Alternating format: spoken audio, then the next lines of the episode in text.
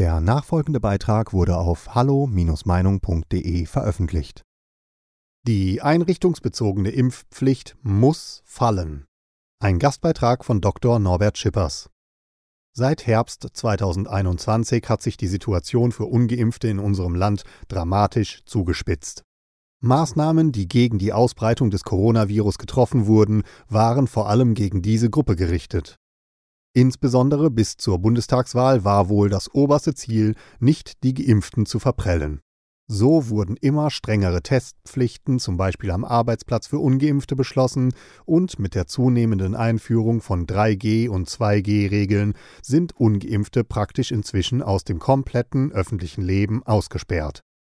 Diese gesamte Entwicklung basiert auf der Erzählung, dass ungeimpfte die Haupttreiber der Pandemie seien und deswegen der Hauptgrund für die Überlastung des Gesundheitswesens sein könnten.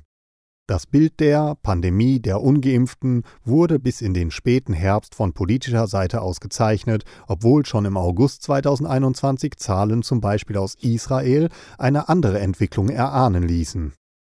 Höhepunkt dieser Stimmungsmache war dann wohl Mitte November 2021 die Aussage von Herrn Tschentscher aus Hamburg, dass mehr als 90 Prozent der Infizierten in Hamburg ungeimpft seien.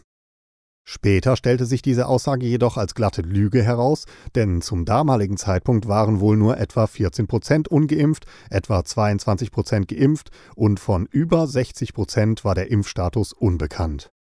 Selbst das ZDF, Berlin direkt vom 9.01.22, berichtete inzwischen über diese Fehlaussagen des regierenden Bürgermeisters. Ähnliche Falschinformationen präsentierte auch Markus Söder, der Zahlen vorlegte, bei denen man diejenigen mit unbekanntem Status einfach den ungeimpften zurechnete. Weitere Bundesländer scheinen sich inzwischen an diesen Statistikmanipulationen ebenfalls beteiligt zu haben. Mit diesen nachgewiesenerweise falschen Aussagen wurde im November und Anfang Dezember im Land weiter Stimmung gegen ungeimpfte erzeugt, die medial massiv gestützt wurde und letztlich am 10. Dezember in den Beschluss zur Einführung einer einrichtungsbezogenen Impfpflicht mündete. Der neue Gesundheitsminister Lauterbach begründete damals diese Impfpflicht im Bundestag folgendermaßen Eine einrichtungsbezogene Impfpflicht ist notwendig. Es sei in keiner Weise akzeptabel, dass schutzbedürftige Menschen sich infizieren und sterben, weil Personal nicht geimpft sei. Aus meiner Sicht wurde hier also ein Gesetz beschlossen, dem Falschaussagen oder, um es modern zu formulieren, Fake News zugrunde lagen. Die gesamte Gesellschaft und damit auch alle Entscheidungsträger bzw. Bundestagsabgeordnete wurden, egal ob vorsätzlich oder nicht vorsätzlich, getäuscht. Gibt es also noch irgendeine Begründung für eine einrichtungsbezogene Impfpflicht? Die Hauptintention des Gesetzes ist es ja, die vulnerablen Gruppen in Krankenhäusern und Alten- und Pflegeheimen durch Ausschluss von ungeimpften zu schützen. Dieses Gesetz, gerichtet auf eine bestimmte Personengruppe, nämlich den medizinischen Bereich, hat nichts damit zu tun, schwere Krankheitsverläufe zu verhindern. Seit drei Wochen sehen wir jetzt in den RKI-Wochenberichten bei der Omikron-Variante, dass Infektionen bei Geimpften, vor allem bei nur doppelt Geimpften, in der Bevölkerung sogar insgesamt überrepräsentiert sind, während der Anteil ungeimpfter an den Omikron-Infektionen geringer ist als ihr Anteil in der Bevölkerung.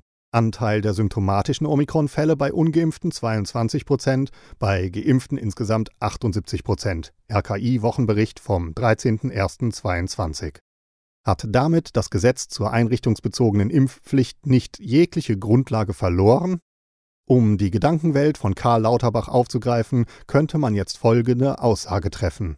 Wir lassen es nicht zu, dass ungeimpfte Pflegeheime und Krankenhäuser betreten, erhöhen aber, um es überspitzt zu formulieren, sogar die Wahrscheinlichkeit einer Infektion von vulnerablen Menschen, indem wir nur noch geimpfte in diese Einrichtungen schicken. Dieses Gesetz, diese Zwangsmaßnahme hat also inzwischen jegliche Grundlage verloren und basiert im Wesentlichen auf Falschaussagen und Lügen. Es kann inzwischen nur noch als eine von vielen Strafmaßnahmen gegen ungeimpfte gewertet werden und wird 0,0 Prozent zur Pandemiebekämpfung oder zum Schutz des Lebens beitragen.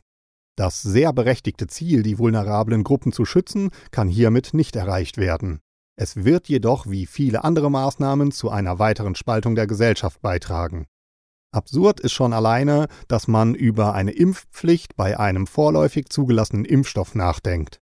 Dass man jetzt die Existenz der beklatschten Helden der Pandemie, die seit zwei Jahren ungeimpft unser Gesundheitssystem mit aufrechterhalten haben, ruiniert, ist meiner Meinung nach ein Skandal und bedroht zusätzlich existenziell das schon während der Pandemie zurückgeschrumpfte Gesundheitswesen.